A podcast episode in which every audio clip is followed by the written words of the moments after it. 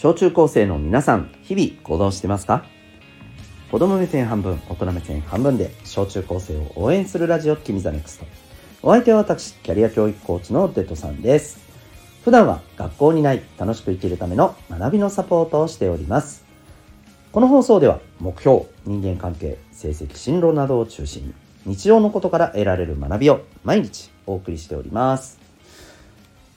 今日のテーマですけども、えっ、ー、と、ツイッターで見かけた SNS の心構え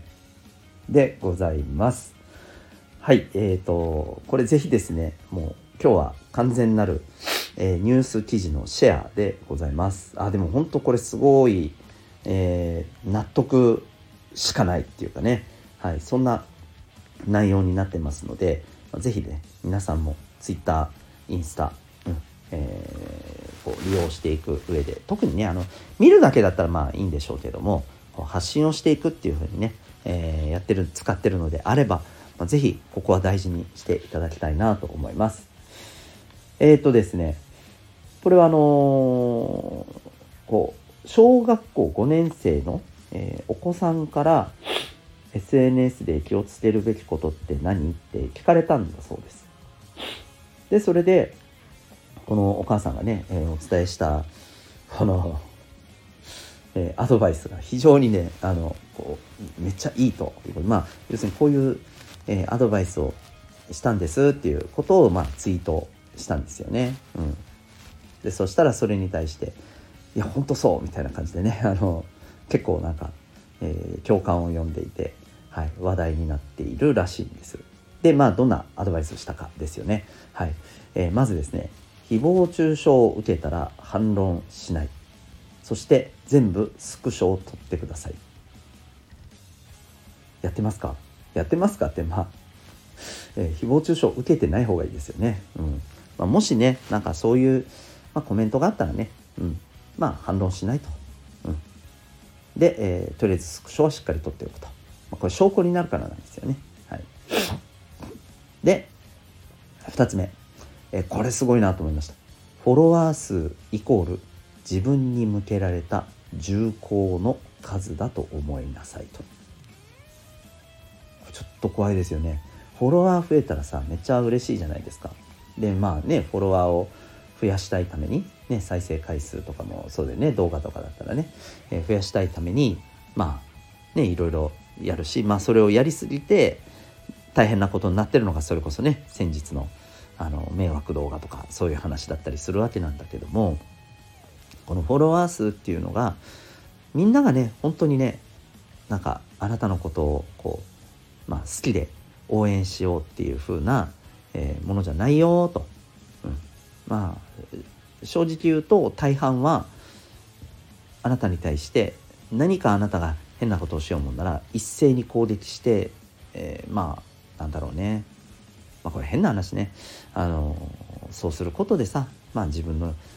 うん、気持ちをさ良くするっていうまあ本当悪趣味なね、うん、心境にとらわれちゃう人もいるんだよね、うん、まあまあまあ本当ねあのそういう、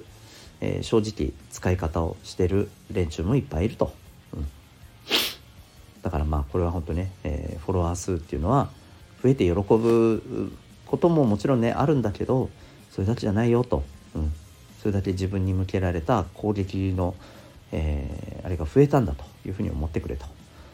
これすごい深いですよね。どうですかね。マジで皆さんこれは本当だと思いますんでね、うん、まあ分かんない。言われなくてもねいやいや、うん、それはそうだよ分かってるよ。っていうね、えー、ふうに思ってる人もいるかもしれませんけどね、うん、それからねあとこれそうなんだって思ったんですけど500リツイートを超えたらクソリプラインだから覚悟しろと。つまり500リツイートを超えるぐらいリツイートされる自分の投稿がねされたらこれツイッターでしょうよね。これは間違いなくもうあの大半はクソリプがここからは増えていくんだと、うん、だからまあそのつもりでいなさいということですね。はい。いやこれ本当にね本当そうだと思います。うん、で、えー、ただねこれやっぱりね、あのー、これ見てどう思いますか、うん、なんか私はまあもちろんね仕事とか、まあ、自分が本当に発信したい表現したい見てもらいたい思いがあってやってるんであればね、まあ、もちろん誰もがあのあなたの表現をねえー、好いてくれるわけじゃないしさなんかこいつムカつくみたいなことを言ってくる人も絶対いるからそれはね。あの、うん、やっぱり気に入る気に入らないってあるじゃんね。だからそれはわかるんだけどえ、ー、とそれぐらいそれがあってでもねやるっていう意思がない限りなんか僕はね改めてこの記事を見てうんなんか変な話あの表現するのってさ特に不特定多数に向けて全体公開みたいな形でね向けて表現するのってやっぱりねうん本当にやりたいっていう意義がないとねやらない方がいいんじゃないのかなって僕は正直思ったりするんだよね。うんまあ、これはね皆さん聞いてる皆さんがそれぞれねどう思うかまた違うかもしれないけどさ、うん、かなと思います。はいまあ、僕もね、えー、じゃあ、うん、そんなこと言うお前は何だっていうとまあもう全然ねフォロワーも少ないし あの全然サボってますけど一応ねインスタもツイッターもまあやってはいます。うん、もちろんこれはね仕事として、えー、やっぱり自分のやってることっていうのをね少しでも多くの人に伝えていきたい。もちろんそれに対してねまあなんかあの気に入らねえっていうなんかそんなのが役に立つのかみたいなね。まあそういうふうな誹謗中傷が来ることだってあるだろうなっていうのはねもちろんねあの思っています。今のところないですけどあのそのぐらいね知られてないっていうだけの話なんですけどね。自虐です。はい。えー、なのでまあねあのこれは皆さんが SNS をこれからね使っていく上ですごくねあの知っておくべきというか、うん、心得ておくべきことだよなって思うので、まあ、ぜひ、ねえーと、誹謗中傷に反論せずスクショを取る。フォロワー数は、えー、自分に向けられた重厚だと思うと、うん、そして、えー、500リツイートを超えたらちょっと気をつけようねっていうね、え、この辺はちょっと頭に入れててもいいんじゃないかなと思います。で最後にね一つ。あの僕はやっぱりね、えそういう意味でもねこれからはコミュニティが重要だと思います。コミュニティ。グループって言ってもいいかな。要するに限定されたあのある一定のルールの中で、えー、これを守りますよっていう前提でね、えー、そこのグループに入ってる人たちの中で本当にねあの表現していくっていうのが僕は一番健全だと思います。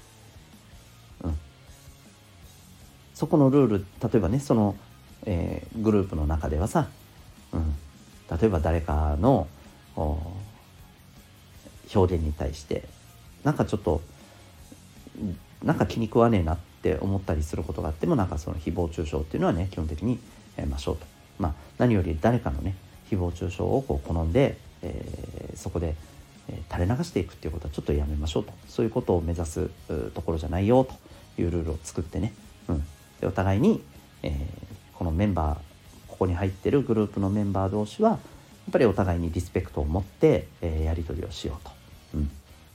まあ、そんなあのルールをしっかりとね守れるっていうね、えー、その前提のもとで、えー、そこに入ってる人たちの中で、ね、自分の表現したいものを表現するっていうのが僕はすごく一番健全じゃないかなと思いますよ。それでもね多分やっぱどうしてもね人がね何人か集まればさやっぱり考え方も違うし好みも違うし気に入らねえっていうのも出てくるし、うん、ちょっとしたぶつかり合いはありますよ。いやだって学校でもそうじゃんね。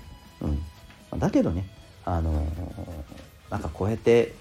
今のねこの SNS でのようわからん人がさもうなんか面白半分でさこうやって、えー、叩いてくるってやっぱね違うじゃん。うん、それに対してねやっぱりこうちゃんと心構えをしておくっていうのは大事だなと思います。なんかねちょっと悲しいけどね、うん、そういう心構えしなくてもいいような世の中だったら一番いいんですけどね。まあそれはなかなか今はね難しいだろうということで。是非そういう意味でもねなんか自分の安心できるグループコミュニティって言いますけどこれはやっぱりね見つけることがね重要だと思います。ちなみにですね、えー、僕が、まあ、ちょっとこれからね、えー、作ろうと思ってるコミュニティがあってこれはあのー、学校にないことを学べるっていうね、えオンラインでね、え学ぶことができる。それとプラス、まあ、いろんなことで交流できる。そんなねあのコミュニティを今ねちょっと制作中でございます。はい。これがねまたできましたらですねこの放送でも、えー、毎回ねちょっと周知をしていきたいなと。で是非ね興味ある方は入ってもらってあのちょっとね有料なんで、えー、親の方のねお母さんお父さんの許可が必要ですけどもよかったらねあのこういったところもやっていこうと思ってますので、えー、よければね、はい、コミュニティっていうのをしっかり見つけるっていうことをねちょっと頭の中に入れてたらと思います。ということで、えー、今日はですね、えー、SNS を使うため使うための心構えということで、まあ、あるね Twitter の話題になった記事からシェアをさせていただきました。今日この放送を聞いてあなたはどんな行動を起こしますか？それではまた明日学びようき一日を。